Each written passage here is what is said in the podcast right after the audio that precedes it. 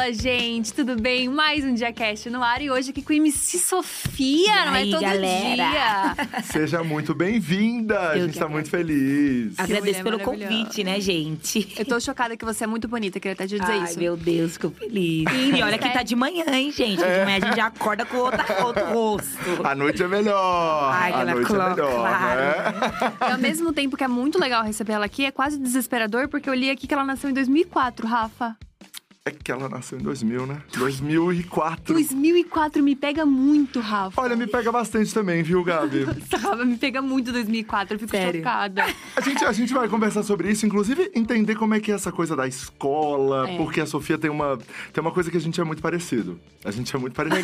Verdade, Nos bastidores a gente já se entendeu aqui. Isso, exatamente. Mas antes, deixa eu falar uma coisa pra vocês. Esse é um episódio do DiaCast apoiado pelo Itaú.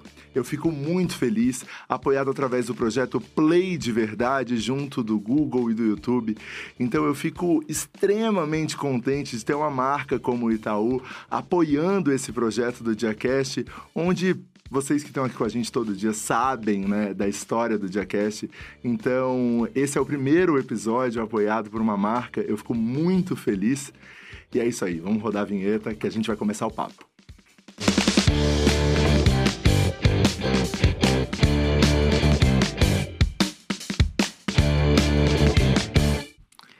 Passado o choque do, do- de ter nascido em 2004, Isso. eu sou obrigada a perguntar que se você começou a sua carreira muito nova, né? Sua primeira apresentação foi aos 7 anos de idade. Sim. Como é que foi ser uma criança, uma adolescente, tudo no meio desse rolê que não é comum de adolescentes e crianças? Não, realmente, era um mundo muito adulto, né? Porque um mundo artístico, então a galera sempre começa a carreira um pouquinho mais pra frente até. Então, tipo, já tiveram outros trabalhos e aí já entraram, né, com a música e deu certo. Uhum. Eu não, eu já nu- eu nunca trabalhei de outra coisa a não ser no mundo da arte. Eu comecei com seis anos de idade porque eu fiz um projeto que se chamava Futuro do Hip Hop. É como se fosse uma escola pra aprender sobre os elementos. Então a gente aprendia a rimar, a gente aprendia a fazer beat, a gente aprendia a grafitar. Então foi tipo uma escola pra crianças Ai, do mundo do hip hop. Demais. E aí, e tipo, até se comunicar no palco. Então, a gente tinha que… A gente tinha o professor de rima, né? Que era o 100%. Então, ele escrevia a música pra gente. A gente tinha que aprender a decorar e entrar com é, essa música no ritmo. Então, a gente não podia entrar fora do ritmo. É um, dois, três, quatro, e entra. Então, eu com seis anos decorava uma letra que tinha início, refrão e segunda parte. Era muito grande a letra que eu cantava. Aí, ok. Aí, a minha mãe e minha avó sempre trabalhavam, trabalhavam em eventos culturais, né? E aí, sempre tinha palco, porque, né? t- Tinham outras apresentações e eu sempre queria me apresentar. Falava, vó, pede pra eu cantar nesse palco. Mãe, pede pra você cantar nesse palco. Às vezes, eu nem pedia, já tava. Ah, ela canta, bora botar ela cantar aqui. E aí, eu chegava e mandava uma rima. Então, a galera nunca imaginou que uma menina ia estar mandando um rap. Eles achavam que eu ia cantar uma borboletinha, uma, sabe, uma música infantil. Sim. E não, eu já chegava rimando, eu ensaiava com a minha mãe. Não era, a minha mãe não era o pai do Michael Jackson, mas também não era né, aquela coisa. A cara da mãe tá maravilhosa, Né, eu queria muito vocês é muito fofo, porque ela tá com a avó e com a mãe. Tá bom, elas acompanham, né, a É, carreira tudo. Então a gente ensaiava, né? A gente tinha um computadorzinho minúsculo pra soltar o beat. Então, tipo, chegava da escola, bora ensaiar, que amanhã a gente vai, vai se apresentar. Aí botavam meus bonecos no chão, assim, vários bonecos no chão. E aí eu ia lá pra, pro fundo. Chegava e tinha que cantar. Então eu tinha que me comunicar com todos os bonecos, desde a ponta até lá. Não podia ficar de costa. E se eu errasse, eu voltava tudo desde o início do show. Então eu não podia errar. E tinha que, ó, articular, dançar, brincar com a plateia. Então era ensinado isso pra mim, entendeu? Então sempre, quando eu já chegava nos palcos, eu já, nossa, era super desenvolvida. E aí, com o tempo, né, eu me apresentei no. Eu fui chamada pra, prese- pra, pra me apresentar no, na Yangabaú, no aniversário de São Paulo. E tava lotado, gente. Eu tremia de medo, tremia de medo. Meu Deus, que isso? Você tinha sete anos, é isso? Nessa eu tinha 7, 8, por aí. Nossa, muito E eu muito me apresentei novinha. pra um monte de gente. E dancei, cantei. E nem tinha música pra isso. Então eu cantava minha música, cantava a música de outros artistas. E depois desse vídeo que minha tia gravou de um pocketzinho, assim, com a imagem toda, né, bugada. Aí o programa da Eliana viu. Aí o programa da Eliana me chamou, me apresentei lá. Depois todos os programas chamaram o que que essa menina tá cantando rap. Então eu participei de todos que vocês possam E, imaginar. e assim, a gente fala essa menina, essa criança, né? O que, que essa criança tá é cantando muito rap? nova. Era muito nova. E pra mim tudo foi sempre uma brincadeira, né? Então eu sempre cantava, me divertia, depois, ai, vou brincar. Então eu subi em cima de uma árvore, já teve show que eu fui andar de skate, quase quebrei o nariz e tive que cantar mesmo assim, porque minha avó falou: Meu, a gente veio aqui longe, você vai cantar. E eu cantando assim, ó, toda dura. Porque eu sempre brincava, né? Então, ou antes ou depois do show.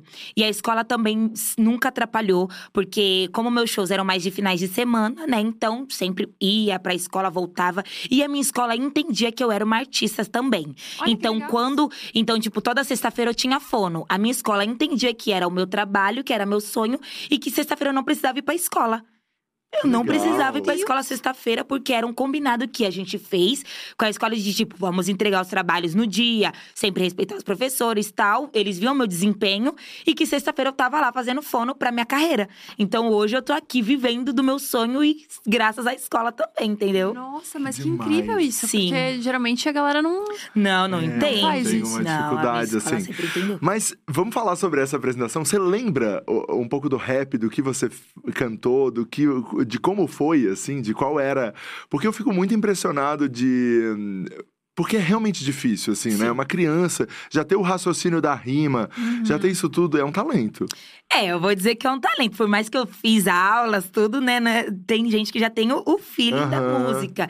E eu tenho outro, eu- meu bisavô, ele era músico, né? Então ele sabia tocar todos os instrumentos de corda. Nossa. E ele sabia falar, tipo, três línguas e nunca fez aula. Ele só, né, ia lá, pegava os livros e ficava estudando. E aí o nome da minha tia, que nasceu, é Potira. Então ele já tava aprendendo a língua tupi-guarani Caraca. por conta do nome, né, da, da, sub- da neta. Da neta dele, entendeu? Então, tipo assim, eles iam nos programas de televisões também. É, meus outros, meu família, minha família por parte de pai é muito da dança. Então a gente sempre dançou samba rock, a gente tem karaokê. Então, eu pequena, eu já cantava o karaokê, né, nas festas de família. E ninguém entendia como que eu estava cantando karaokê, sendo que eu não sabia ler. Né, eu era muito nova. E eles, como é que ela tá cantando essa música? Tipo, é uma música antiga, não é da geração dela. E ela tá cantando sem tá lendo. E então eu cantava realmente tudo com o microfone. E porque eu decorava a música de tanto que eu repetia ela. Então sempre foi um, um feelingzinho assim. Daí, esse meu show, é, eu me apresentei e, tipo, cantei a música que eu aprendi, né, na, no futuro do hip hop, Aham. onde eu fiquei decorando, decorando, e, e a letra toda. Cheguei, a gente foi ver um look, porque, meu, a gente sempre gostou de usar muito uma moda diferenciada. Eu me inspirava muito na, Will, na Willow Smith, né? Ah, sim. Então ela já vinha, tipo, com uma calça que virava tênis, uma roupa de jornal, um negócio. E eu, eu falava, gente, que incrível. E eu quero trazer isso pro Brasil. Entendeu? Porque não tinha muitas meninas pretas em quem eu, que eu pudesse ver e me inspirar. Então, daí eu já, meu, quero vir igual ela, no estilo igual ela. A gente já tinha estilista. Eu, com Caraca. 10 anos, eu já tinha estilista já. E aí, sempre com essas modas diferenciadas. A gente usava muito. Eu tinha um estilista que ele vinha muito com uma moda de brechó, vinha com modas que viraram tendência agora. Então ele já me apresentava o futurismo antes, que agora que a galera está usando o futurismo, entendeu? Então, meu trabalho sempre foi assim na questão do mundo artístico, a gente sempre estudou bastante pra poder, quem vai ser a MC Sofia? Ela vai entregar moda, dança, né? Porque eu nunca fiz aula de dança, mas eu sei dançar e, go- e quero e amo ter balé, né? Então, tipo, ter várias bailarinas, vários E bailarinos. você dança muito bem nos seus clipes. é, Sim, você sempre. então. E que eu fico, eu, eu consigo aprender as coisas vendo, né? Aham. Então eu tô assistindo, as pessoas estão dançando assim, assim, assado. Eu consigo trazer o meu corpo da minha forma, com a minha, com, com o meu jeito. E, ah, então eu quero dançar assim. Começo a ensaiar, ensaiar e, e danço, sabe? E tem esse, esse balé incrível com um coreógrafo que, tipo, traz uma dança totalmente diferente também. E aí, assim vai, shows, né, que eu faço.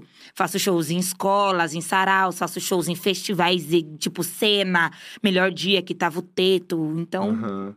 o Teto Matuê. Então, a gente vai em todos os lugares Que cantando. demais. E daí, isso assim, quando a pessoa começa quando criança, assim, tem sempre uma, às vezes, uma vontade muito mais dos pais, da mãe, assim, né, do que da própria criança. Isso aconteceu também, assim, com você? Ou era muito seu?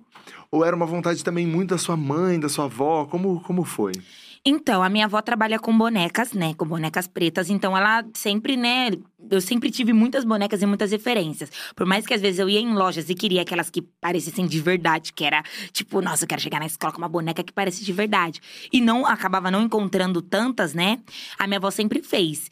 E aí a minha mãe trabalhava com eventos, né? Então ela, enfim, minha mãe trabalhou de tudo nessa vida que você possa imaginar, minha mãe já trabalhou. E aí quando ela viu que eu estava despertando essa vontade de cantar, todos os dias ela perguntava: "Você tem certeza? É isso mesmo que você quer?" Porque, né, ela deixou de trabalhar pra viver o meu sonho, né? Uhum. Então, tipo assim, ela a gente passou vários perrengues, porque no começo eles não pagam cachê. No começo não tem camarim, não tem carro para buscar. E às vezes meu show era tipo do outro lado da cidade, entendeu? Então a gente tinha que ir, meu, como que a gente vai pagar dois metrôs, trem, ônibus para chegar para cantar e nesse evento não ia ter cachê. Então aí já ia ter que tirar o dinheiro do bolso para pegar para comer. Então, tipo assim, foi uma coisa que ela deixou mesmo, né, de trabalhar nessas questões para trabalhar comigo. E é minha empresária, né? Então agora tá fazendo faculdade de direito. Tá anos na faculdade, mas tá fazendo. né? Porque é uma correria. Então, por ideia, então é muita coisa. Ah, e, mas pra ver seus contratos. Pra, pra ver, ver seus contratos. Inclusive, né, é nessa questão mesmo, de contratos que ela tá fazendo uhum. a faculdade. Então, a gente nunca caiu em golpe de nada, de gravadora, né? Somos um, uma equipe muito independente. Uhum. É, somos a nossa, a minha própria gravadora, então eu emprego outras pessoas para trabalhar para mim ao invés de eu ter que trabalhar, trabalhar e pagar, né, uhum. tudo para uma gravadora, enfim. Então vocês planejam todos os seus lançamentos, Sim, isso tudo. É, tudo. E eu também sempre muito dentro de agora, né, mais uhum. velha, sempre já tô participando mais das reuniões, na, dos grupos e falo, ó, oh, gente, vai ser assim, assim assado. Agora quando eu era mais nova, a única Não, agora, coisa que e eu agora mais velha assim com muita experiência, né? Com 18, 18 anos um e que realmente tem mais de 10 anos cantando. Mais de 10 anos, realmente. Entendeu? É, é, é assim. É muito novinha. Eu, é. eu falei pro Rafa, falei, cara, com 18 anos, eu, nem, eu não sei nem o que, o que, que, que eu era com 18 anos, entendeu? O que acontece? E você nunca teve dúvida da carreira artística, então? Para você sempre foi isso? Então, para mim sempre foi isso, mas eu também, quando eu era mais nova, eu queria ser um monte de coisa também. Então, tipo, a minha família nunca me limitou de tipo, não, isso você não pode porque você é assim, porque você é assada. Não, o que você quer ser, vai estudar e vai ser. Entendeu? Então, eu cheguei na Fátima Bernardes falando, eu quero ser jogadora de futebol, de basquete, de vôlei, médica, bombeira, tudo isso. E como assim que a menina quer ser tudo nessa vida? Só que eu nunca deixei de querer a carreira de cantora, né? Porque é o que eu sempre quis mesmo. E daí, dentro dessa carreira de cantora, eu falei, mas eu não quero só cantar. Então, eu quero poder desfilar, quero poder atuar, quero poder é, fazer uma produção, quero poder, sabe? Então, fazer tudo mesmo sendo cantora. E foi o que, que me ajudou. Porque quanto mais a família limita o sonho da criança, a criança não vê possibilidade de fazer outras coisas. E eu que já sou de peixe, não limita meu sonho, pode limitar tudo, menos os meus sonhos. Então eu faço tudo mesmo sendo cantora, né? No mundo artístico, inclusive. Nossa, eu a gente eu conheci pessoalmente, né, você no Brandcast quando a gente estava gravando um evento é, do YouTube e a Sofia estava lá como uma das apresentadoras também, né, num, num momento do evento. Sim. E foi uma coisa, assim, no set, onde todo mundo ficou encantado com a sua desenvoltura, com, sabe, a sua leveza, a maneira como você fazia o negócio e o seu senso de humor. Você é muito desenvolta, assim, muito, muito. Desde novinha você é assim? Ou isso talvez foi a experiência, o rap, o palco? Como é que foi? Então, é, não digo que desde novinha, porque eu no começo era tímida, né? Eu sou uma pessoa tímida, inclusive. Então, tipo, aqui eu tô assim, mas acabou, tô no celular, tô jogando, eu adoro jogos. Tô jogando, tô escutando música, tô no meu quarto, sabe? Muito tímida nesse sentido. Então, a minha mãe foi trabalhando isso comigo. Ela, você tem que ir de um lado pro outro no palco. Às vezes eu cantava e minha avó, meu Deus, a menina tá dura, ela tem que se mexer. O que que tá acontecendo? Então eu saía do show, elas sempre falavam: Ó, oh, tem que melhorar. É assim, assim, assado. Então, tipo, é, elas meio que cuidaram da minha carreira sem nem ter feito uhum. curso e nem ter, sabe? Tipo, é na hora. Como que a gente vai melhorar? A Sofia precisa ter mais, tipo, saber lidar com fãs. Antes eu não sabia. Então, tipo, a pessoa chegava e falava: Ai, ah, eu comecei a me amar, aceitar o meu cabelo por conta das suas músicas. Eu, com seis anos, eu não entendia Ué, uhum. ué, eu tô cantando, não entendi o, o, poder que minha música tava fazendo na vida das pessoas. Então a pessoa queria falar a vida inteira dela, né? Do como começou, de quando eu entrei na vida da pessoa com as minhas músicas. E eu falava, tá bom, É, é isso. E, e voltava a fazer minhas coisas.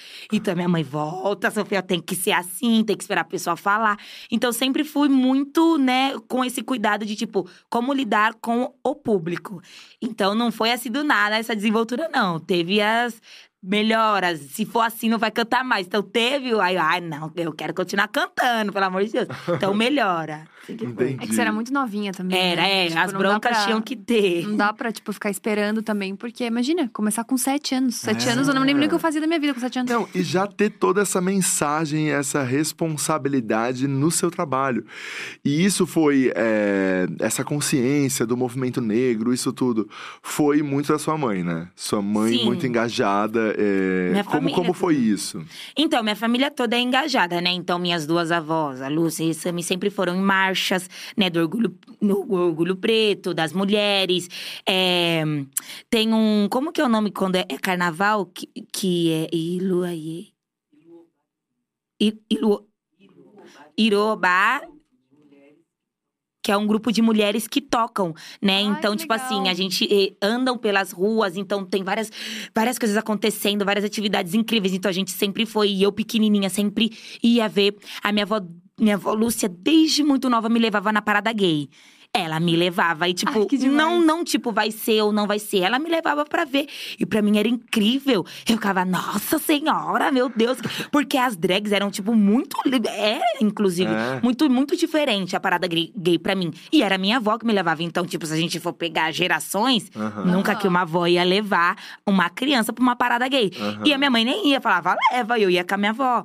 Então, a questão de, tipo assim, do empoderamento sempre foi presente na minha família. Os meus tios, né, fizeram. to- aliás, toda a minha família fez faculdade e fizeram faculdade também na Zumbi dos Palmares, que é uma faculdade para pessoas pretas também. Ai, que Tem, legal. tem, temos que fez direito, enfim, tudo vocês possam imaginar, minha família fez, né? Que demais. De faculdade e pós-graduação. Então, a minha família sempre trabalhou muito a questão do estudo. Uhum. E aí, por isso que eu já vim com essa base. Então, a- às vezes, é até um pouco mais de boa pra mim, porque eu já tenho minha família ali, ó. Às vezes, ai, tem que falar sobre isso. Vó, o que, que é esse assunto? Aí, minha avó já fala, mãe, o que, que é isso? A minha mãe não me dá boi, na verdade. Ela fala, não, você vai estudar. aí, eu tenho que ir atrás. Agora, já minhas avós, eu já pergunto, já que aí eu já sei e começo a pensar o que, que eu vou falar. Então, né, assim, o empoderamento desde cedo sempre esteve presente. Nossa, e é, e é realmente uma responsabilidade. E eu imagino que tem o preconceito racial também, logicamente, mas também é um lugar muito masculino, né? Ainda. Sim. Principalmente, tipo, rap, hip hop, as pessoas ainda ficam meio assim, tipo, ah, é uma mina. Com certeza, né? Onde existe muitas mulheres que cantam, que estão há anos, mais anos que eu, e ainda não tem um clipe, não tem um CD, não tem uma música estourada, não tem uma música bombada no Spotify, sabe? Onde os caras têm, é os mais ouvidos lá do Brasil, é. pra- o top 10 dos mais escutados. E as mulheres, onde estão? Principalmente as do rap, né? Então a gente se une pra. Pelo menos fazer uma playlist que vai ter as mulheres do rap, mas quantas pessoas estão ouvindo? Então, tipo assim, é um mundo muito machista, né? O da música em geral. Uhum. E que a gente tem que ser forte e entender que, tipo, vamos ter que mudar isso. Vamos ter que mudar o mundo da música. Né? Porque onde eles sempre achavam que a gente só ia ser back vocal. É incrível ser back vocal também. Mas a gente pode estar lá mandando papo, entendeu? De linha de frente, chegando. E eu peguei muito essa referência também da Nicki Minaj. Entendeu? Ela sempre foi a maior, assim, pra mim, de tipo, essa é a mina do rap. Ela era considerada a Barbie do rap, então já era o quê? Uma Barbie. E os caras tava lá no show dela tendo que respeitar. Ainda os caras americanos, entendeu? Ela ficando rica, milionária. E todo mundo falava, o melhor verso da música foi a dela. Os caras se mordiam. Como assim o melhor verso foi o dela? Entendeu? Então ela fez feat com todos os artistas possíveis, mandando o rap dela. Ela tem mais de cinco músicas com bilhões de visualizações e ela é uma mina do rap. Então eu sempre falei, eu quero ser a Nicki Minaj do Brasil, pelo menos, né?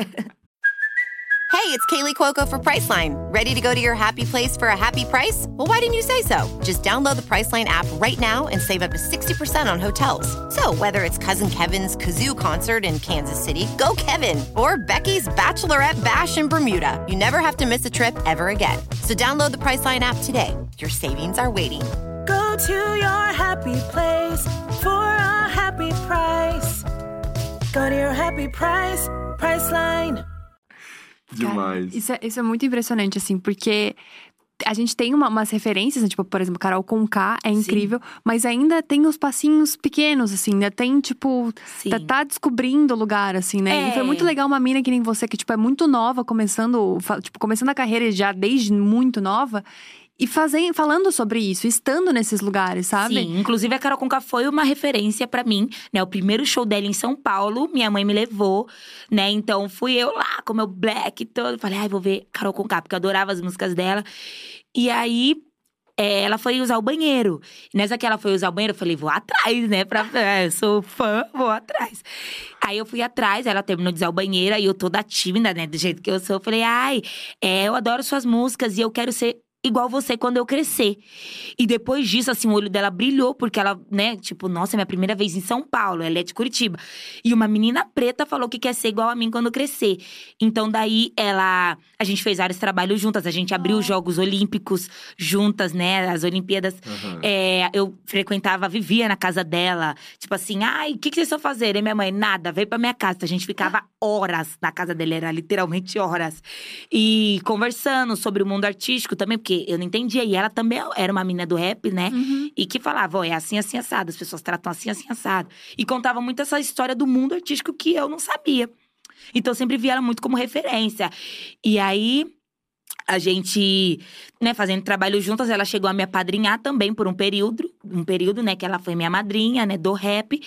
E daí fui pegando referências também de outras pessoas, como de Ludmilla, Uhum. Isa, né, é, Tássia Reis. Então, eu me inspirei bastante em mulheres do rap no Brasil também, né, que acho que cada vez mais poderiam ser mais e mais famosas, mas como esse mundo ele nos limita, né, Uhum. então é mais difícil. Como, como é que é? cantar? Ai, Ai, vai lá, vai. E como que é hoje em perguntas, dia? calma, gente. É, calma, calma, segura, gente. Um por vez. Como que hoje em dia você é uma referência? Porque hoje em dia você é uma referência também. Então, aí, hoje em dia, eu ser essa referência, eu fico muito feliz, né? É tipo uma coisa que eu nunca pensei em ser a referência. Eu pensava que eu queria ter referências e que um dia eu pudesse criar a minha personagem. Então, tipo, eu pegava de referência, mas não, tipo, ai, quero ser igual. É tipo, então, o que, que eu vou fazer de diferente? E aí. Pra mim é muito feliz, né? Eu uso muito minhas redes sociais pra mostrar meu dia a dia, pra mostrar. Então, tipo, eu trabalho muito a questão da beleza. Então, cada dia com cabelo, cada dia com look. Mas numa questão, tipo assim, maquiagem, venho da maquiada. Tenho maquiadores que. Um maquiador que ele maqueia drags também. Então eu tenho, tipo, uma maquiagem que já é mais diferenciada ainda. Trabalho a questão da. é, do. Como é que não é risada? É. Quando fala. Ai, você- é, humor, trabalho a questão do humor. Gente, minha, minha assessoria. da- Tô percebendo. Trabalha a questão do humor também. Então, tipo, ai, eu- uma plena segunda-feira eu tô lá, e aí, galera, meu Deus, aconteceu isso e aquilo. Então, ser essa referência pras meninas, né? Então, minhas músicas estão em livros de escola, Nossa, né? Tem muitas escolas que incrível isso. passam, né? Tá no livro didático mesmo. Os professores, inclusive, quero agradecer todos que mostram minha música com um clipe pras crianças da escola. Tipo, a periferia tá vendo a menina falando que o cabelo é lindo, que ela é linda, com um clipe cheio de meninas pretas, com black armado. Super produzido. Super. pro- Pior que nem foi tanto assim, Mas, tipo. mas visualmente ele fica Visualmente lindo, ficou incrível. sabe? É Mas isso. se contar a história, a gente foi de carro pro Rio de Janeiro, com o carro mesmo, com um produtor que ia gravar com uma câmerazinha, entendeu? Agora já tá com Aham. todo aquela produção. Era uma câmerazinha. Bora pro Rio de Janeiro, dormimos em um hotelzinho lá, gravamos o clipe, né? É Comemos que essas tudo. coisas a gente não vê, né? A gente Não vê vê. só É o editadinho, E nunca bonitinho. imaginei, do nada, é. o negócio um milhão, dois milhões. Eu, É. misericórdia, o que é isso? e eu pagando 23 agora e não tá o mesmo tanto. Não, Brincadeira, 23 mil e não. Brincadeira, mas, mas foi um clipe super importante pra geração, né? Quando eu lancei, porque era uma música que, tipo, eu falo pras meninas que elas são rainhas, sendo uma menina preta falando com várias outras crianças, né? Porque o mundo infantil, ele precisa cada vez mais de referência. Porque é onde que a gente quer se inspirar em alguém. A não ser na mãe, na tia, na avó. Eu quero ser essa pessoa. Ou na personagem do desenho, da novela. Então, quererem olhar e ver outras meninas pretas. Porque a gente, às vezes, queria ser meninas que não se pareciam com a gente, né? Por não ter essa referência.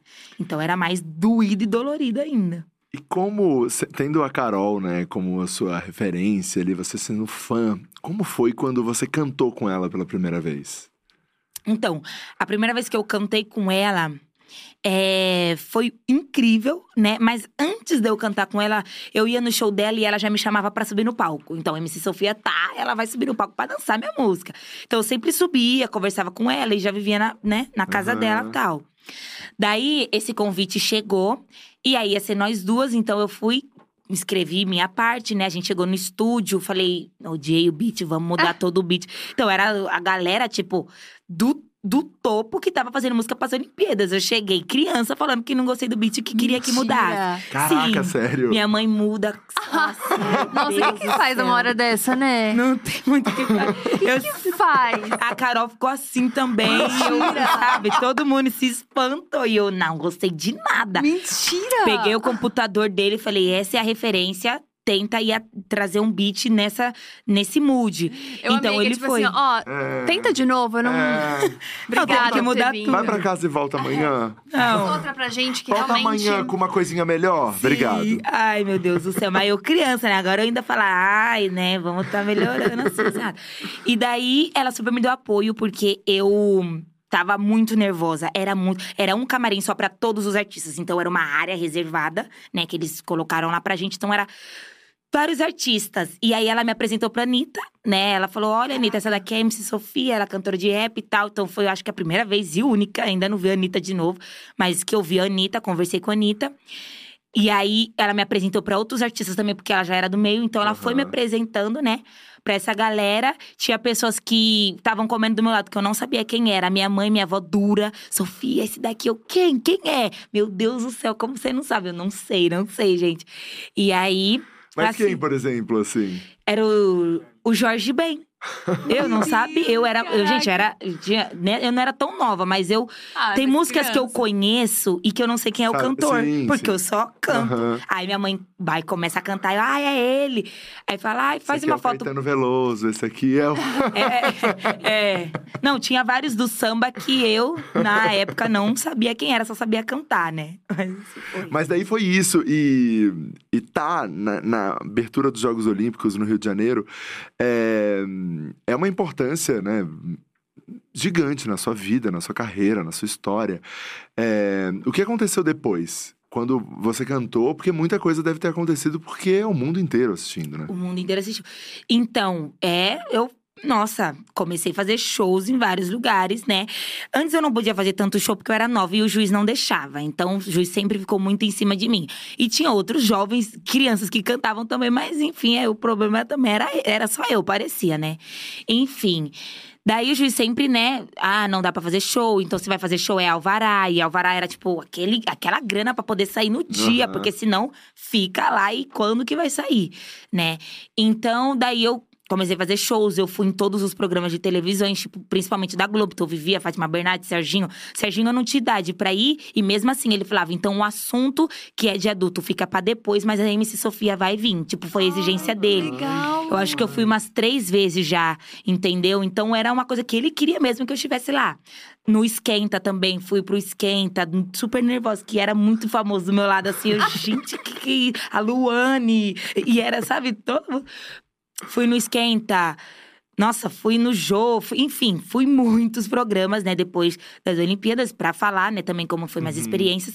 Tinha é, rádios também, eu fui, e fazendo shows. Então, fiz shows em, em Sescs, né, então a galera ia mesmo. Então, tipo, esgotava os ingressos do Sesc, que a criançada, né, ia. Aí eu chegava com um laço, eu tinha minha marca registrada, que era um laço. Então, nas Olimpíadas era do tamanho dessa televisão, meu laço, pra todo mundo ver.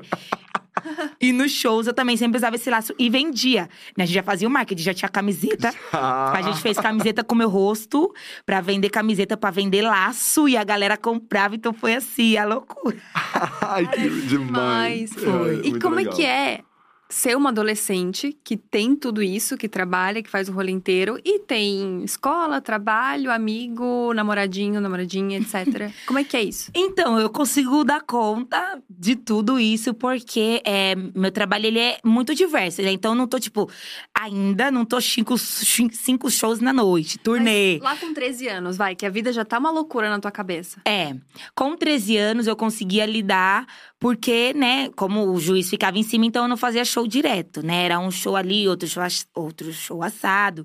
Na época não tinha namoradinho ainda, eu gostava de uma pessoa na escola. Então era essa pessoa que, né? Então, enfim, não, não pensava muito nisso. E a questão da escola sempre fui. Aí agora, com 18 anos, né? Que foi depois da pandemia. Então, a pandemia começou, eu tinha 16, Teve isso 17, também, teve. sim. Então eu fiquei sem trabalhar, sem fazer show e só vivendo de publicidades. Então eu fiz bastante publicidade que foi que me segurou. Aí, depois disso, a gente não era mais criança. Então o que, que eu vou fazer? não é, não Caraca, adianta sim. eu cantar com laço, não adianta eu cantar só música pra criança, sendo que meu corpo mudou, a minha ideia mudou, minha personalidade mudou. O que, que a gente vai fazer Sim, pra continuar MC Sofia, né? total. Então a gente foi, se reuniu, reunião, que como é que a gente vai trabalhar? Corre pra fazer músicas novas. Então todo o dinheiro que entrava era, vamos gravar música. Músicas novas, então eu já, com- eu já, né, já sempre soube escrever, então, comecei com 10 anos, né? A ser minha própria compositora. Então eu Caraca. componho minhas músicas, então, ó, então eu vou falar disso, disso, de aquilo, disso, disso, de aquilo. É, clipes, a gente vai gastar uma grana no clipe, mas pelo menos vai ter que a galera vai ver que eu cresci. Então muita gente ainda não entendeu que eu cresci, muita gente mesmo.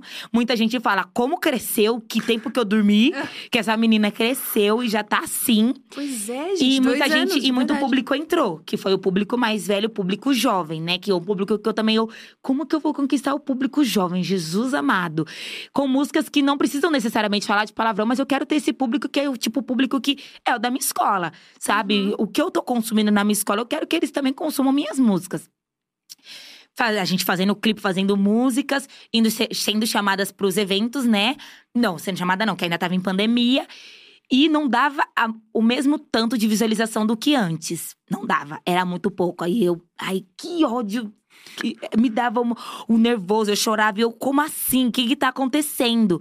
Né? Porque por mais que eu tava fazendo publicidade, eu sou cantora. Uhum. Então eu tinha que ficar feliz por pelo menos estar fazendo publicidade, mas eu queria que a minha música estivesse bombando.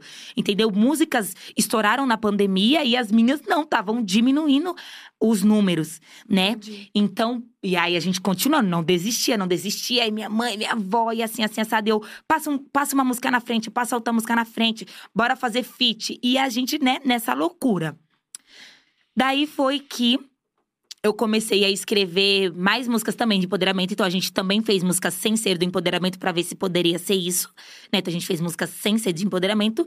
E eu voltei pro empoderamento também depois pra fazer músicas de empoderamento. Que foi que eu fiz meu lugar de fala.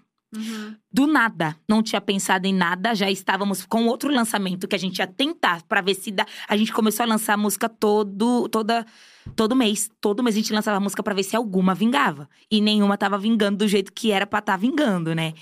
E aí, e eu com 18, eu com 16, é, 17, 18 anos pensando, meu Jesus, e agora?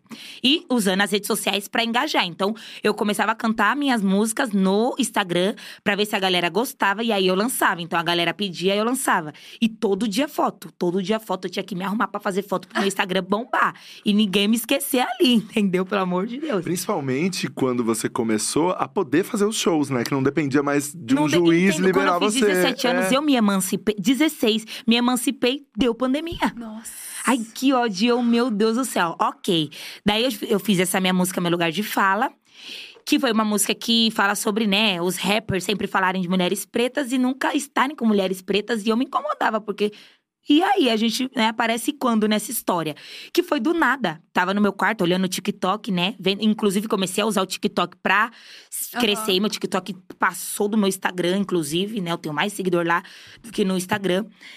Comecei a olhar, olhar e apareceu uma menina que falou, ah, idolatrando o cara, um menino preto, falando, ai que lindo, meu sonho namorar, tal, ele, Michael B. Jordan, tal. E uma menina falou, não adianta vocês ficarem falando de deles, sendo que é a gente que eles assumem pra família.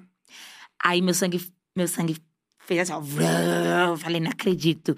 Só que não acredito porque sendo que ela falou a verdade. Então, ela quis tirar uma com a cara dessa outra menina que falou isso, só que de um lado e de outro foi verdade. Aí eu escrevi um trecho. Os cara fala de pretar na música, pode falar que dá engajamento. Nós é as pretas fodas do clipe, mas não é aqueles pede em casamento. Soltei no Instagram. Deu um milhão de visualizações. A gente, eu Chamei minha equipe e falei: Aí tu entendeu. cancela todos os lançamentos e vamos passar isso aí na frente. E a equipe tá louca, pelo amor de Deus, já tava saindo em matéria que ia lançar outra. Eu falei, gente, deu um milhão aqui no Instagram. A gente tem que passar essa música na frente. E eu fiz a minha janela mesmo, só essa frase. Giovanni Elbank, to- todos os artistas que vocês possam imaginar repostaram essa música. Bruno Gagliasso, Carol Conká, Isa, Ludmilla, todo mundo. Aí a gente foi e fez um clipe na sala da minha casa. Eu tinha me mudado, não tinha nada na minha casa ainda, porque eu tinha acabado de me mudar, né? E foi tipo tudo muito do nada. Aqui foi aquela questão do clipe barato. Aham. Vamos fazer na sala. Chamei minha outra avó pra fazer meu cabelo. Falei, vó, puxa meu cabelo todo no garfo. Vamos fazer um blecão. Faz a minha própria maquiagem também, que não, não tô tendo dinheiro pra chamar maquiador, não. Vamos fazer aqui na sala e vamos chamar um- uma pessoa que grava clipe, mas um clipe básico. E chama uma pessoa pra participar. A gente chamou uma, uma mulher pretona pá pra participar pra dançar. E a gente tinha parceria com a Happy Burger, então a Happy Burger foi nosso camarim. Tudo assim, muito do nosso mundo. Fiz essa música, bombou. Aí voltamos, aí voltamos, ô glória, Senhor, vamos, vamos, voltamos pra mídia, tal. E daí a gente foi entendendo, né? Então, é, a gente sempre tá lutando para que, cada, que as músicas estourem, principalmente nas plataformas digitais, é, no, no Spotify, e, enfim, em outros lugares. YouTube, E agora eu clipe. lancei meu EP, né? Que se chama Ilusão, que é um EP que fala sobre amor. Então, tipo, ok, entendi empoderamento, mas vamos conquistar outros públicos também. Porque Uhum. quanto mais público, melhor. Que fala sobre amor. Então, uma música é de sofrimento, desilusão tal. E a outra música é daquela fase apaixonada. E aí, tem muita gente assistindo, realmente já tá… Vai bater 200 mil visualizações já no clipe, que a gente fez clipe e música também. E foi um trabalho muito nosso. Todos os meus clipes sempre foi minha família paterna fazendo a comida, minha família materna fazendo a produção. E eu, nesse meio, sendo artista e tendo apoio muito familiar. E é por isso que a gente sempre tá aí, né, contratando outras pessoas e tratando também como família. Cara, isso é muito legal. Foda, Sim. Fih, assim. E nesses últimos lançamentos, eu acho que também tem uma coisa de a galera ver o quanto você cresceu, né? Sim, que é o que o pessoal, o pessoal mais fala. E a gente, o que, que a gente vai fazer pra galera entender que eu cresci, né? Porque às vezes eu, tipo, tô numa. Tava numa praia, postava de biquíni, a galera não gostava. Gente, mas eu tenho 18 anos já. não, mas eu não vejo, não vejo você com essa cara. Eu, é, cresci, vamos acompanhar o momento, né? Todo mundo passou pela pandemia, entendeu? Então, tipo assim. Foi o- é, é tipo esses dois mundos. Então, inclusive outra coisa, eu comecei fazendo show vazio. Então, onde meu show era cheio, começou, né, a ficar vazio. Ficar vazio e eu muito triste, chorava. Por que, que meu show tá vazio? Por que, que ninguém vem? Por que, que ninguém tá gostando das minhas músicas? O que que tá acontecendo? E a, e a minha avó, principalmente, falava: você está começando. Agora, por mais que você tenha 10 anos de carreira, você tá começando. A MC Sofia, com 18 anos, então a gente vai trabalhar o marketing pro público entender. Porque o público vai, pode falar, ah, eu não vou no show dela porque é show pra criança. E a criança vai falar, mas ela não é mais criança, então eu não vou no show dela. Então quem que vai no meu show, né? Nossa, Então, foi, foi um começo, né? E agora a gente já conseguiu cons- conquistar um público com muita luta, usando as redes sociais pra galera sempre ver que, meu, por mais que eu tô fazendo isso, eu sou cantora, então bora no meu show, bora escutar minhas músicas. E aí a galera já tá entendendo mais. Nossa, isso faz muito sentido, porque realmente, tipo, as pessoas têm uma visão sua. É. Porque se passaram dois anos e tá todo mundo pensando em si nesse momento, Sim, né? é. Tipo, a gente, eu pelo menos viajei, assim, eu não, tô, eu não pensei em ninguém durante esses dois anos além de mim mesma. e aí agora tu tá vendo as coisas, tipo, meu Deus, verdade, você cresceu dois anos e a gente perdeu. Perdeu, né? Tipo assim, a gente não viveu aquilo contigo, isso é muito louco. Porque como eu vivia na, na televisão, então as pessoas costumavam ver bastante. Agora, nos, nos- nas, plataformas, nas plataformas, todos os artistas ficaram usando. Então, era uma Muita outra coisa. coisa. que a galera ia ver. Mas era todo mundo no seu e vendo o que, que passava na televisão. Que era só Ah. as matérias de gente morrendo, de gente de vacina. de- Então, acabou que os artistas, principalmente, né… Foram esses que mais tiveram dificuldade. Que principalmente viviam de show. Ainda bem que a gente conseguiu fazer outras coisas. Que é aquilo que eu falei. Ainda bem que eu não faço só uma coisa né? E a Sim. gente consegue ir pelas outras beiras. Então, eu fiz bastante live, né? Ai, então, eu fiz legal. live de Instagram mesmo, do lives que inclusive pagavam pra eu cantar. Uhum. Então, eu cantava, mostrava minhas músicas novas pro público e com o tempo tirei essas músicas. Gente, que música era essa? Não, eu não vou cantar agora, não, tirar. Entendeu? Então, sempre vou mudando assim. Isso é muito legal. Como é, que, como é que funciona? Você falou agora um pouquinho sobre essa música em específico, mas como é que funciona o teu processo de composição? Tipo, acontece alguma coisa você tem uma inspiração, ou você fica tipo, não, vou fazer uma música sobre isso? Então, acontece alguma coisa e eu escrevo, né? Que é como se fosse o diário. Então, o que eu estou sentindo no momento? Vou escrever. Ou a minha música Piscina do Amor, que fala sobre o amor, foi numa história de outra amiga minha. Ela estava sofrendo por uma pessoa e aquela tristeza, e eu nunca tinha sofrido por amor. E eu não entendia que dor era essa do amor que, que não acaba, que parece que é fim do mundo. que que é isso? E escrevi essa música, né, pensando nos sentimentos dela. E também quando sofri já virou minha, né? Eita Deus, agora eu entendi minha letra. Agora eu, eu peguei essa dor. Catei, catei. E em meu lugar de fala, situação, papo reto também, que fala sobre meus 10 anos de carreira, então, que, e fala sobre a invisibilidade da mulher no mundo da música. É o nome dessa música é Papo Reto, inclusive o, o clipe é super digital, assim, com afrofuturismo total. A gente chamou outras mulheres do rap para participarem desse clipe, né? Então, assim, é muito que vem do nada. Eu não escrevo, às vezes, com beat, às vezes com. Às vezes tenho, às vezes não. Às vezes eu vou atrás do beat depois que eu já escrevi a música, sabe? Então é bem normal, mas eu sou a compositora. Aí, às vezes eu quero uma música mais militante, uma música mais pop pra tocar na balada, e assim vai.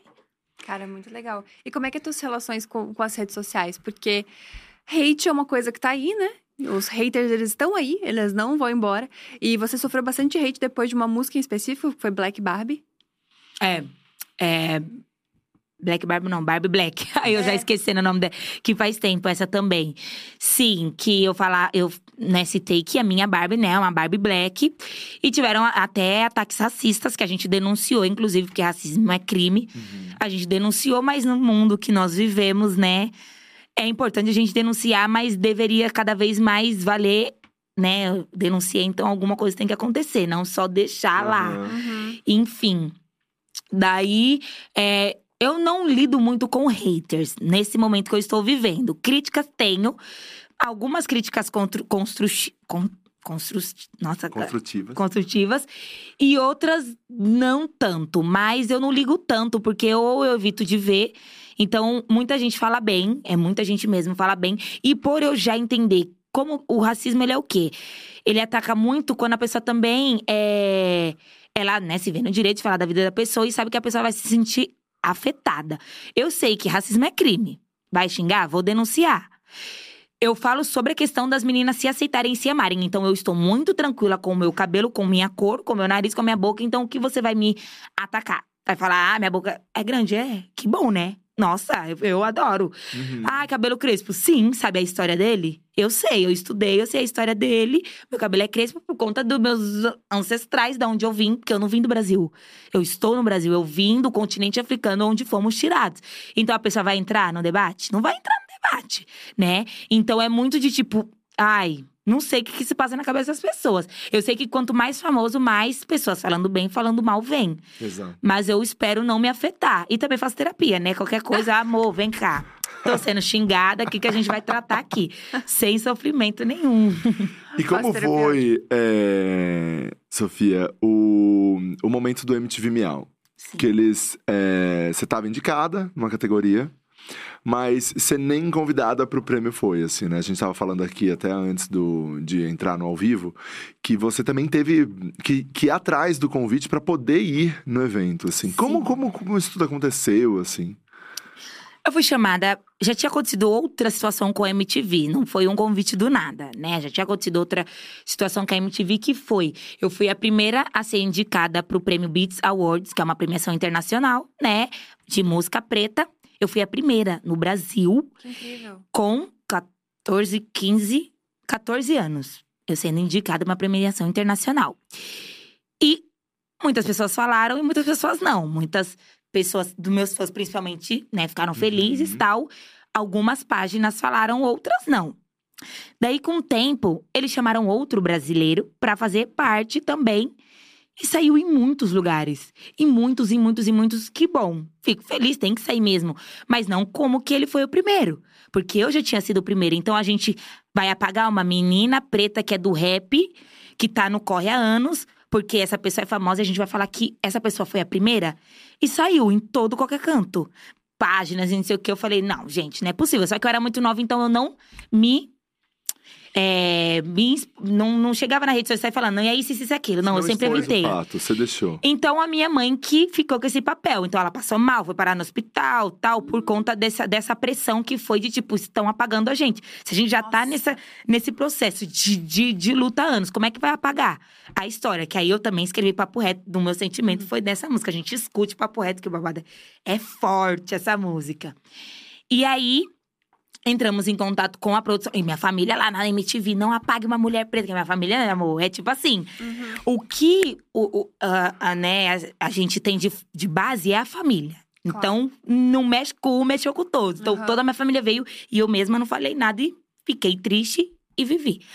Não apague uma menina preta que não sei o que, não sei o que. Aí a MTV me chamou, né, pra conversar tal, e aparecer clipes na televisão, ok. Aí a gente achou que tinha passado, foi um erro, vamos continuar.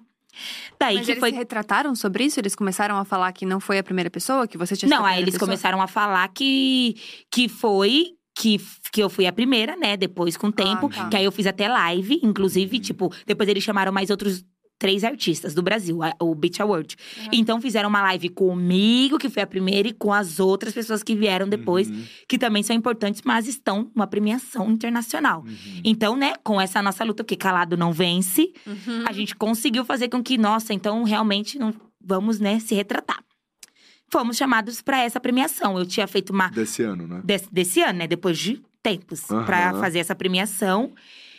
E aí eu tinha feito uma entrevista antes com eles. Então eu tinha dado uma entrevista que era pra falar: "E aí, se você ganhar o prêmio, o que que você vai falar?" E eu, gente, não vou falar o que que eu vou falar, porque né, eu não sei se eu vou ganhar e se eu ganhar é uma- um sentimento que eu vou estar ali na hora. Eu preciso estar com o negócio na mão pra falar. Não posso já falar pra vocês, meu texto é esse, esse e ficar igual tonta Aham. lá sem ganhar, né? Daí Ok, fiz. Não foi meses, foi um, quase dois dias antes, uma coisa assim. Daí a gente foi atrás, né, do convite, pelo menos. Minha avó, né, que é da minha assessoria, sim. Minha avó trabalha na minha assessoria, a gente foi atrás do convite. E aí, vai Eles não chamar? mandaram um Hum, convite. Por eles, assim, não sei se ia chegar, não, viu? Ou eu ia ser a última. Eu, na minha cabeça, espero, mas não espero Porque também. isso aí já era dois dias antes. Sim, né? Ou não iam chamar mesmo, como aconteceu com outros artistas. Uhum. Daí a gente foi atrás, beleza. Quando chegamos lá, eu fui atrás e investir em maquiagem, em cabelo, em look, tudo caro. Um- uma, um- uma produção que eu poderia gastar num clipe? Não, eu vou no- na premiação MTV, MTV Miau. Entendeu? Eu vou chegar lá, mostrar que é aquela coisa, desoitei, Uhum. mostrar o meu trabalho, mostrei que cresci. Uhum. Então já é tudo um Era um trabalho. momento importante pra você Era ali, um né? momento Também importante. aproveitar essa vitrine pra, Sim, sim, e importante pra eles, pra também, eles né? também, Que não é Claro, eu não tô- claro, claro. né? Aí, ok, cheguei lá, toda produzida. Aí, ai, é, ah, mas a sua. O seu convite é pista. Eu, como assim é pista, gente? É pista, pista 1. Não vai ficar lá. Aí, uma menina da produção ainda viu. Que era uma pretinha, começou a fazer o corre. Não é possível que você vai estar na pista. Não, não é possível. Porque pista era literalmente todo mundo pra ficar pra ver o show. Então é tipo, sabe aquela multidão que aparece na Uhum. televisão pra ver o show? Que é tipo muita gente? Sim. Como que eu ia ficar lá na multidão?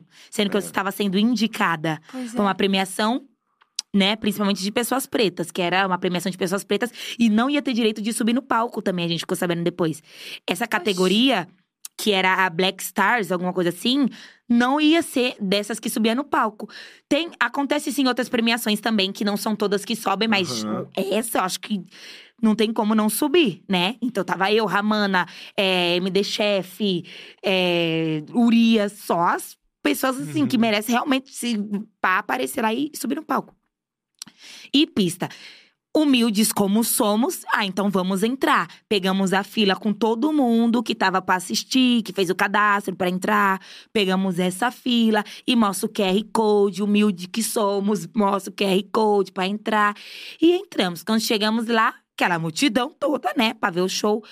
Comes e bebes, tem que pagar. Eu falei, gente. Não, é mentira. Eu vou ter que pagar. Gente, eu tô concorrendo, mas isso ainda minha ficha não tinha caído tanto. Paguei 10 reais num refri. Paguei. Eu paguei, humilde que sou. Vou pagar um, um- refrigerante. Ai, vamos começar, então todo mundo entra. Entrou, parecendo um formigueiro. Daí uma já pisou no meu pé, já outra já arrebentou minha sandália, que, que né? Quem fica perto do palco? Eu já falei, da outra vez aconteceu a mesma coisa, que eu também fiquei na pista e passei mal. Aí eu falei, bom, vamos estar voltando pra trás e seguindo o caminho de fora, né? E foi pra trás, foi pra trás. Eu falei, gente, a gente vai embora? Não tem coerência. Daí o quê? Eu vi que tinha pessoas que não estavam concorrendo, que estavam no camarote. Com comes e bebes, né? Que inclusive também não sabiam, porque não é culpa deles, né? A pessoa é chamada, ó, se eu, for, se eu sou chamada, tá em comes e bebes, vou gravar e vou, pô, tô numa premiação, ok. Só que é a culpa da premiação, de como que, uma, que a, a pessoa que não está sendo indicada vai ficar lá, e a pessoa que está sendo indicada pra sua premiação, você vai deixar Pra na ganhar um pista. prêmio. Pra, Pra ganhar um prêmio, você vai deixar na pista. Não, não tem coerência uma coisa na Uhum. outra. Daí depois ainda falaram, meu, é, que, eu, que eu conheço o Lucas Guedes, tá? Ele falou, amiga, se mandasse mensagem, poderia ter subido. Falei, não, amigo, não é você que tem que me colocar em cima. Aham. Entendeu? Aí eu já, vamos pedindo o nosso Uber. Tava nem aí pro meu look, nem aí pro meu cabelo, nem aí pra minha maquiagem. Eu ia embora. E fui, pedi meu Uber, fui embora. E nesse caminho do Uber, a gente foi falando. Eu já peguei meu celular, não tem uma cadeira pra eu sentar. Eu já falei lá mesmo, não deu nem tempo de eu chegar em casa, de esperar bombar pra falar no dia, no. Esperando meu Uber, ué, gente, não tem uma cadeira pra eu sentar. Eu vou pegar o prêmio da onde? Eu vou sair da multidão pra chegar no palco, falar pra eles me levantar no colo pra eu chegar no palco, se eu ganhar? Como é que vai ser? O Pedro Sampaio vai sair da multidão? Não vai sair da multidão. O Pedro Sampaio vai sair lá do palco. Entendeu? Porque ele é cantor e ele tá também concorrendo. Que desigualdade é essa? Sabe? Que a gente ainda conseguiu ver o Pedro Sampaio, né, fazendo showzinho. Eu falei, ah, o Pedro Sampaio não vai sair daqui do fundo. Não, tem alguma coisa errada. Daí a gente foi, entrou no Uber, pá, pá, pá, pá, falando. Minha mãe, meu, que coisa é essa? Falta de respeito. Racista, nós duas falando, falando, falando. Ok, desliguei meu celular, minha mãe desligou. Ficamos chateadas e eu comecei a fazer outras coisas. Eu tinha uma publi pra gravar, então eu não tive tempo de assimilar nada. Eu tinha meus trabalhos pra fazer. Gravei a publi sorrindo, não sei o quê. Depois ainda aproveitei a maquiagem, fiz outros vídeos que tinha pra fazer. Bom, fomos dormir, né? Do nada, eu acordo com meus stories com 80 mil visualizações em cada um vídeo. 80, 85. E eu, gente, o que que aconteceu? Todo mundo vindo falar, todos os artistas, todas as pessoas, todas as páginas. A gente tem um trabalho grande pra mandar minhas músicas pras páginas, porque são páginas que querem, páginas que não, né? E, pô, eu queria que as páginas me dessem essa visibilidade com as minhas músicas. Não pedimos pra uma, uma página, todas repostaram. Eu não tinha nem feito foto de perfil, eu tinha feito um réu só com o look. As pessoas printavam uma foto do réu pra botar de capa pra não sei o quê. No dia seguinte, no SBT. E, e, e- e- ma- mais falar, e assuntos mais falados do Twitter, do Instagram. Tipo assim, bombei num nível que eu não imaginava, sabe? E muita gente, nossa, realmente foi errado o que fizeram com você. Daí outros artistas que ganharam prêmio e que postaram, o público já ia lá. E a situação da MC Sofia, o que, que vocês acham? Não, meu público é fiel. Meu público, porque Arrasaram. o que aconteceu do negócio também de- da, da primeira premiação, que falaram que foi outro que passou por cima, foi meu público que mandou. Não, foi a MC Sofia a primeira. Porque eu e a gente, assim, ó, no mundo da lua, né? Uhum. Não, quem não foi, não foi essa pessoa, foi a MC Sofia. Daí o quê? A galera toda lá me dando super apoio, super entendendo o que eu tinha passado. E aí foi caindo minha ficha, caindo minha ficha, caindo minha ficha. E aí no- aparecendo nas páginas. Então, assim, foi um assunto muito falado. Daí todos os outros artistas também começaram a aparecer. Eu já passei por isso também. É, ah, teve um dia que eu fui participar da premiação, sabe assim, porta-voz? Aham. Eu fiquei feliz. Falei, olha, É, acho que vamos. você do- foi uma pessoa que trouxe esse problema que todo mundo vivia, mas ninguém falava. Que ninguém falava. E justamente porque eu não tenho, eu não devo nada pra ninguém. Então, se for a premiação mais top do mundo e me tratar mal, problema é dela se ela me chamou. E não precisa chamar mais. Mas eu fui maltratada e eu vou falar. Entendeu? Eu vou falar. Porque agora eu já, né, já sei o que a- a- nós pessoas merecemos. Um, uma cadeira. Se você tá sendo indicada, ainda virou meme depois o povo, ai, vou te chamar aqui pro meu programa, tem cadeira, tá? Tem camarim. eu, gente, que bom, fico feliz. Entendeu? Então foi um assunto assim muito falado, sabe? Que a galera se comoveu bastante. Aí, aí eu postava no Twitter, meu Twitter subindo, meu Instagram subindo. Eu subi, eu tava com 407 mil, subi pra 417 em um dia. 17 mil pessoas me seguindo. Tipo, em um dia, o outro dia, sabe? Assim foi Uhum. tudo muito rápido. E daí eles se posicionaram? Como foi? Então, aí eles me mandaram mensagem depois, né? depois mandaram mensagem falando que. Tava cansada das mensagens deles também. né? Nossa, Que aí falando que, que gostam bastante do meu trabalho, que é, se tiver outros trabalhos pra mandar, que mande, sabe assim? Mas, meu, chega uma hora que fica muito fácil a desculpa, né? Depois que inventaram a desculpa, não existe mais o respeito, entendeu? Então fica muito fácil. Ah, desculpa. Ah, fiz isso, desculpa. Não, não é desculpa, é entender, sabe? Tipo assim, entender. Caramba, a gente chamou uma artista que 10 anos no corre, é independente, não tem gravadora nenhuma investindo, é tudo que ela ganha, ela investe, ela recebe, ela investe. Não tem isso, entendeu? Não, não tô ainda ostentando com, com um carrão, com uma mansão, porque tudo que eu recebo eu tô investindo pra cada vez mais na minha carreira, sabe? E, e, inclusive, pagando outras pessoas pra trabalhar também. Uhum. Então é a questão da falta do respeito. E aí, depois disso, acho que, que também meu reconhecimento veio bastante. Depois disso também, que, nossa, a gente ainda falou, ah, por o lado ruim ou bom, né? Uhum. A fama veio. E a gente tava conversando também antes que eh, você ficou chateado porque assim, eles vieram também pedir essa desculpa, mas nada publicamente, né? Nen- Nenhum posicionamento, né, deles assim. Eles não falaram com a audiência deles sobre o que eles fizeram, Sim. né? E, e imagino que não falaram também porque, como não aconteceu só comigo, Uhum. né? Porque a, a Ramana, né, que foi a que ganhou da minha categoria, ela não tinha sido nem chamada. O prêmio dela chegou lá na casa dela. Como se Gente. fosse um recebido. Ai, vou te mandar uma água aí, divulga. Não é recebido, é um prêmio. Entendeu? Tem coisas que ou o artista não pode ir, ele faz o vídeo pra agradecer o prêmio, ou a premiação tem que chamar. Entendeu? É não- E aí ela se posicionou também, falou que não tinha sido nem chamada. Tinha uma outra que estava sendo indicada, também não foi chamada. Então, todos os artistas tiveram algum problema com essa premiação. Só que ninguém ainda falava tanto. Ou falava, mas não tinha essa voz. Daí eu já cheguei e falei no mesmo local que eu estava, não esperei nada, já lá na premiação já falando.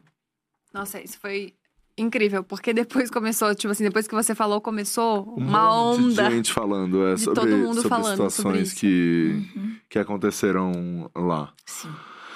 Mas é isso, mas é, é como você falou, assim, né? O respeito é tá em primeiro lugar e Com certeza. vamos, vamos, vamos, vamos em busca. É. E o, os próximos passos?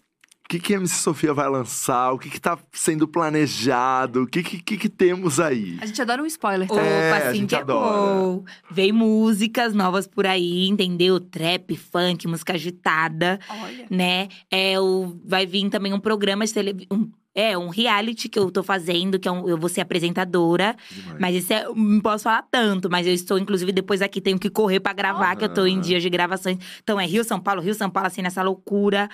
É, quero falar que quem quiser contrate para show, estamos aí, Com né? certeza. Nas minhas redes Amei. sociais tem o número certinho. É legal que tem muita gente falando, meu, não conhecia, é, mas ela tem uma vibe muito boa. E é isso, porque você é muito Uhum. carismática, muito carismática. Sim, é, assim que é bom, né, gente? Que o mundo já é destruição, né? A gente tem que estar cada vez mais olhando, apagando isso, falando, ai, mas as outras pessoas precisam, né? Quem trabalha com o público, eu acho que cada vez mais passar esse carisma é, é melhor. Porque, né, tipo assim, vamos supor, a gente aqui faz show, então, tipo assim, a pessoa tá trabalhando, né, passa por vários perrengues na, na, na, na agência, tal, ou sendo maltratada. Chega no show, ela quer ver o artista lá, entendeu? Ela vai pagar, ela quer ver o artista feliz, sei o quê. Por mais que o artista tá passando por coisas, mas a gente mostra o nosso melhor, entendeu? Se tá passando mal, gente tô passando mal, entendeu? Porque somos seres humanos iguais a vocês.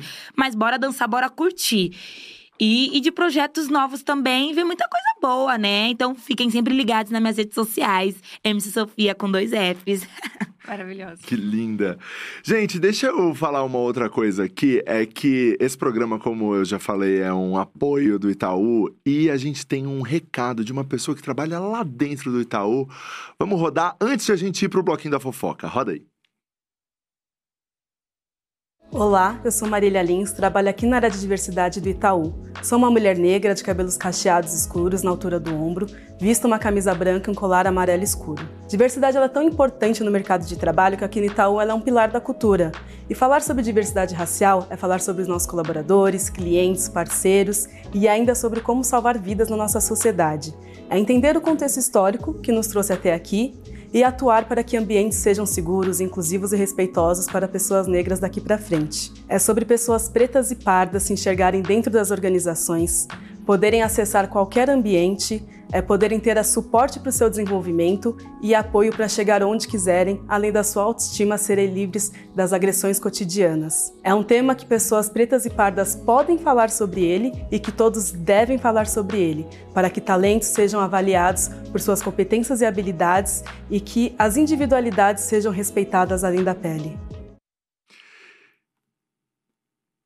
Valeu, Marília, valeu, Itaú. Muitíssimo obrigado por estar com a gente nesse projeto que é o DiaCast. Eu fico muito feliz de ter vocês como parceiros dessa nossa iniciativa e estamos junto agora aqui, juntos, porque a gente sabe o quão importante é a diversidade no mercado de trabalho. A gente vê uma iniciativa como essa do Itaú, é muito legal e aqui na Dia a gente tem essa responsabilidade, principalmente aqui no DiaCast, com todo mundo que a gente traz para conversar.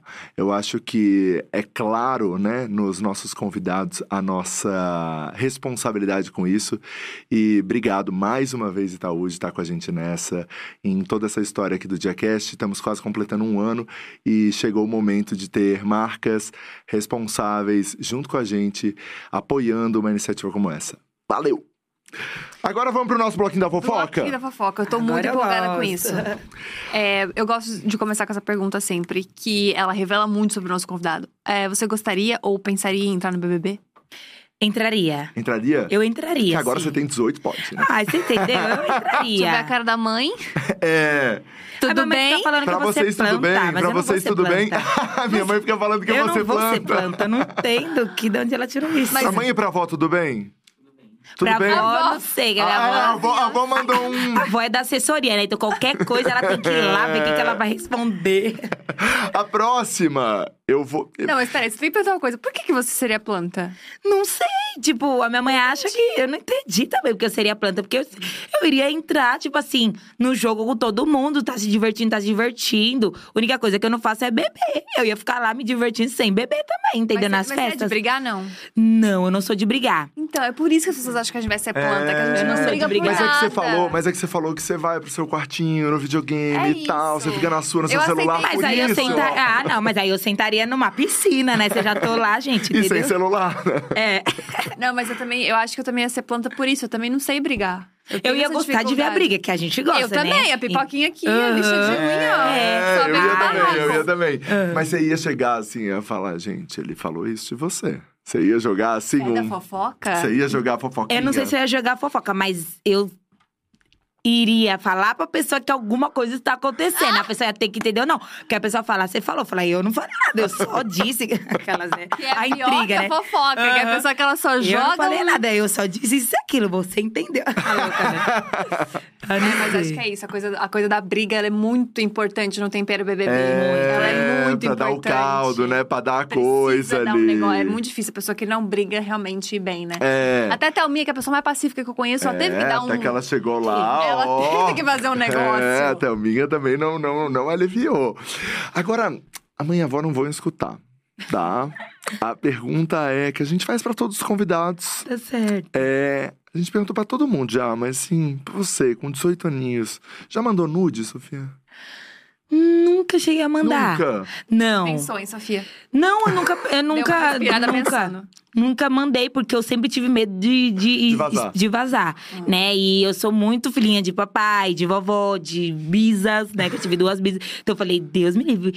Ou é pessoalmente ou não tem vídeo, não tem foto. Mesmo argumento da Mari Nolasco. Ou É. é pessoalmente, ou infelizmente não vai É, ter. entendeu? No corpo eles podem ver assim, em qualquer. Entra lá no Google e acha. É. Agora o meu é pessoalmente, senão não tem essa. Boa. Ah, Sofia, a gente nem falou sobre isso. É, Quando que você se identificou como uma mulher bissexual? Ai, quando eu comecei a assistir o clipe da Nicki Minaj, que eu tava olhando muito diferente pra ela. E eu, gente, que que é isso? O que que tá acontecendo? Tá alguma coisa rolando entre nós duas, é louca, né? Não, é. Deixa eu ver, é porque eu sempre tive um olhar diferente. E, e não que quer dizer, mas eu sempre gostei de uma moda sem gênero também. Né? Então eu sempre gostei de usar roupa larga e tal. E a minha família já ficava assim. Só que não é esse o motivo, né? Mas sempre Aham. gostei. E, e sempre vi mulheres assim de um jeito diferente, mas na minha cabeça não entendia.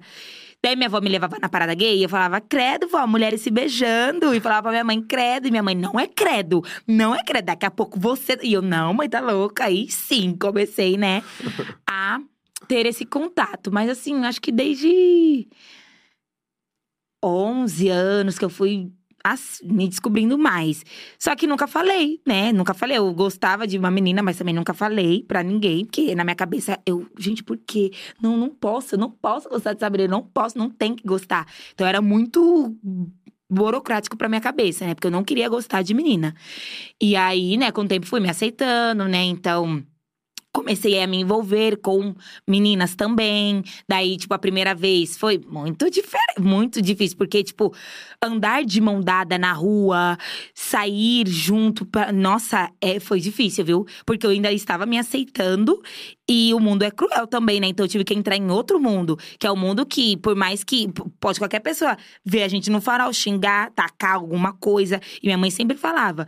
Então teve um dia que eu fui pro cinema e fiquei horas lá me- e com essa pessoa, pronto. Minha mãe, minha família surtou. O que aconteceu? Você, namora, você tá com uma menina, tem que tomar cuidado. Eu, calma, gente, calma, tô só no Foi um cinema. cineminha. É, entendeu? Então é um outro mundo que a gente também tem que cuidar, tomar cuidado. Então eu, como mulher preta e LGBT, são três mundos pra tomar cuidado para ficar viva numa, num país como esse. Cara, agora eu vou fazer uma pergunta que é a minha favorita sempre do Bloquinho da Fofoca. Que eu gosto muito. Eu tenho um lado consumista meu que eu tento negar, mas eu não consigo. É, qual foi o item fútil mais caro que você já comprou? Então, Fútil, tá? sim, sim. Eu sou muito consumista também. Eu, Ai, eu, adorei, tipo assim, mas o, adorei. o meu consumismo é tipo também, né? Calma, tem os dois lados. Muito mão de vaca, eu não gosto de gastar dinheiro, eu gosto de juntar e ter tudo pra mim e as pessoas gastam. Tipo, minha mãe compra tudo, cara, e deixa eu ter o meu dinheiro pra mim, pras minhas coisas. Só que minha mãe não, é você vai também pagar isso, vai pagar aquilo. E ai, eu já fico nervosa. então, não sei se. Deixa eu ver, útil. Ah, eu comprei uma garrafinha de 200 reais de água e eu não bebo água com essa frequência. e ela tá lá. Mas eu vou começar a usar, porque ela é muito bonita. Porque é uma garrafinha que é como se fosse uma bolsa. Uma bolsa e é uma garrafa. Tipo assim, comprei, achei bonito, comprei, gastei 200 A mãe reais. dela dançou Uma garrafa de água. Uma garrafa Uma de garrafa de água, 200 reais. Sim, comprei, é. Aí depois comprei um fone que era 300 reais. Que eu nem uso tanto. Mas tu tem essa coisa de usar que tu não usa, de comprar que tu não usa tanto, Mas né? eu acho Não, mas é porque, tipo assim, o meu fone que eu ganhei da minha família inteira, que, te- que eu gosto de coisa cara. E a minha família teve que se juntar pra me dar de aniversário. Eu, infelizmente, quebrei sem querer. Não sei como, ele quebrou. Daí eu falei pro meu pai ir arrumar. E eu tava sem fone. E eu, que sou daquela pessoa que eu preciso es- estar escutando música pra qualquer ocasião ou pra relaxar, falei, eu preciso comprar um fone correndo. Daí eu comprei esse, entendeu? Aí eu Uma comprei. corridinha 300 reais. Uma coisa boba. É, mas o item mais caro que eu uso e fico muito feliz é uma blusa da Lakers que foi dois mil reais. Aí eu gostei, aí eu uso Caraca, direto. Uma Blusinha de uma blusinha. Na blusinha é jacão, tá, gente? Calma, é um jaco enorme. Não, mas é que assim… Eu acho que a garrafinha de água de 200 É, reais… realmente. Ela- é que a gente, já, ela- te- a gente ela já teve é- coisas aqui que, que chocaram mais, eu acho. Que a garrafinha de água de 200 é até uma coisa que talvez eu O que, compraria. que foi que alguém. Não, o John Drops, sabe o John Drops? Sei. Chegou aqui e gastou 70? 70 70 mil reais numa bolsa. Numa bolsa? Numa bolsa. Ó, foi essa a nossa cara. A gente também não conseguiu disfarçar. É, a gente também, a gente ficou não, assim… Não, sei. Pera, Eu-. Não, eu não gastaria 70 mil numa bolsa, mas eu gastaria 70 mil com várias bolsas. entendeu? Eu, se eu for gastar esse dinheiro, tem que ser uma quantidade boa, né? Não uma coisa só. Nossa. Sério. Então, eu me diz- aí teve também o carro, né? Ah, teve um carro também de quase um milhão aqui É. que surgiu. É? Teve o É. carro de casa Ah, milhar. eu compraria. Se eu fosse rica, eu compraria. Não, e eu super ingênua, achando que, tipo assim, ela falou, não, gastei com um carro. E eu, tipo, nossa, tudo bem, carros são caros, né? Eu achando que era um HB20, tadinha, né? Bonitinha princesa. É. Aí a pessoa me vem com um carro de um milhão e meio, não, tem, não tinha nem a decência de saber o nome do carro. É. E a última pra gente encerrar, que eu tenho certeza que… Eu já imagino o nome que você vai falar, mas eu quero saber qual é a diva pop é, pra você, assim. Qual é a pessoa? Beyoncé. Ah, eu imagino que você ia falar Nicki Minaj, não? Não, a Nicki Minaj é minha amiga, entendeu? Ela é a diva do rap. Inclusive, que ela vai cantar no Brasil. Gente, por favor, mutirão pra eu conseguir ir, entendeu? E ficar num camarote com cadeira. A louca, né? No show dela. Mas diva pop, assim, pra mim é, É a Beyoncé. Beyoncé. Porque os shows dela é tipo assim… Você pode até… não tem como, mas não conhecer. Mas você vai querer ir no show dela, porque o que, que a Beyoncé vai fazer no show Aham. dela? Exato. Músicas da Beyoncé, temos que escutar. O que que é, sabe? É uma artista que não tem como ficar de fora do que ela for fazer, É. entendeu? E todo E- mundo conhece, né? É uma coisa É, não, Todo e ela lança referência, ela vem com um álbum audiovisual, e daí ela vem com isso. E ela vem é com dance, foda. vem com um balé, tipo, o show dela no Coachella, o nome do Coachella virou Beachella, entendeu? Então, tipo, ela é a maior. Ela é, ela é a maior também, mim, eu ela é a acho. mais eu, eu- famosa do planeta eu também hoje. acho, ela é minha diva também. É, eu, se- ela é a pessoa que eu. Eu fui em cinco shows, pensa, quão fã Ah, eu sou. Eu mentira. sou muito fã. Cara, eu não muito. consegui nenhum. E teve um que minha mãe quase foi, mas ela ficou com medo, porque a bonita quis comprar na mão de outra pessoa, né? O ingresso. Ah. Só que ficou com medo de dar errado. Aí falou: ai, não, eu vou com a minha filha. Oh, meu Deus, a Beyoncé nem canta mais, eu não vou nem vai ela. Aí ficou nós dois no show da Beyoncé. Entendeu? Mas fé em Deus que ela vem com esse álbum pra cá. Ela vem, eu, eu acredito que. Mas será também? Mas, Às gente, vezes ela tá um pouquinho não, acho mais que ela em tá casa, mais cansadinha, mais Puta, com a ela já ganhou família. todo o dinheiro que ela podia ganhar no- na história do É, mundo. Ela tá tão na a dela. família. Eu, eu- é, não sei se. Talvez vê. daqui a pouco ela dá um. Vamos um rolê pelo mundo, um rolê pelo mundo, assim, né? Vamos torcer. É, vamos. É, pra encerrar, agora é a última, um crush da internet. Do Brasil. Do Brasil, tá. É o PA. Paulo André é meu Ah. crush. Nossa. De quem não Real. é, né? Nossa. De quem não é. Nossa. Calma, Rafa. E, e mulher, cru- crush. né? Calma, o, Ra- o Rafa deu uma Nossa, empolgada. É meu Ai, crush. eu sou uma estimador de rir com o calma da Gabi. É, é, é meu crush, tá, Rafa? Ai, louca. E uma crush no Brasil. Um, putz, aqui as crush, a maioria é fora. Mas calma que tem, gente. Não é Calma possível. tem, pesquisa. claro que artista, tem. vamos pra artista. É. Caraca, eu nunca parei pra pensar numa crush. Porque. Vale tudo, tá? Internet, influenciador, cantor. É, não, influenciador tem muitos, mas uh, vamos pra uma cantora que já, já É, joga. né? já tá Se encontra num evento já. Ai, caramba, que demora foi essa, gente? MC Rebeca. Ai, Nossa, mosquei horrores. E tem o número dela, inclusive, né? Mas, meu, Eu amei. MC Amei. Rebeca e PA. Dá um, um casalzão também, nós três. Não É. tem problema nenhum. Maravilhosa! Obrigada. Muito obrigada, MC Eu Sofia. agradeço, Maravilhosa gente. demais. Ai, foi incrível essa simpatia de MC Sofia aqui. eu fiquei encantado já quando eu te conheci no ano passado. É, foi em outubro, acho que a gente gravou, né? Foi. Setembro, outubro. E todo mundo, a equipe inteira ficou assim: Meu, a menina é, é- Você tem uma luz, você tem uma coisa, assim. Você tava lá gravando. Eu lembro que era uma passagem que você passava por várias coisas e as pessoas tinham que estar fazendo, lembra? Nossa, gente, se Era- errasse qualquer coisa, tinha que repetir todo mundo, cada fazer. Nossa, foi uma pressão ali, tá? Pô, mas você arrasava. Você, assim, ó, você mandava muito bem e, e já dava pra ver uma luz em você. Você realmente é essa artista.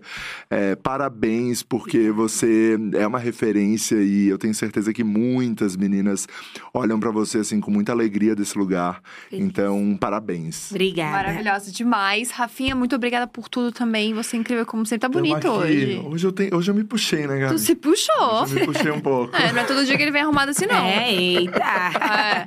Tá, Às vezes ele fica mais baixo astral, mas hoje tá bem É, bonito. hoje eu tô mais- Gostei muito.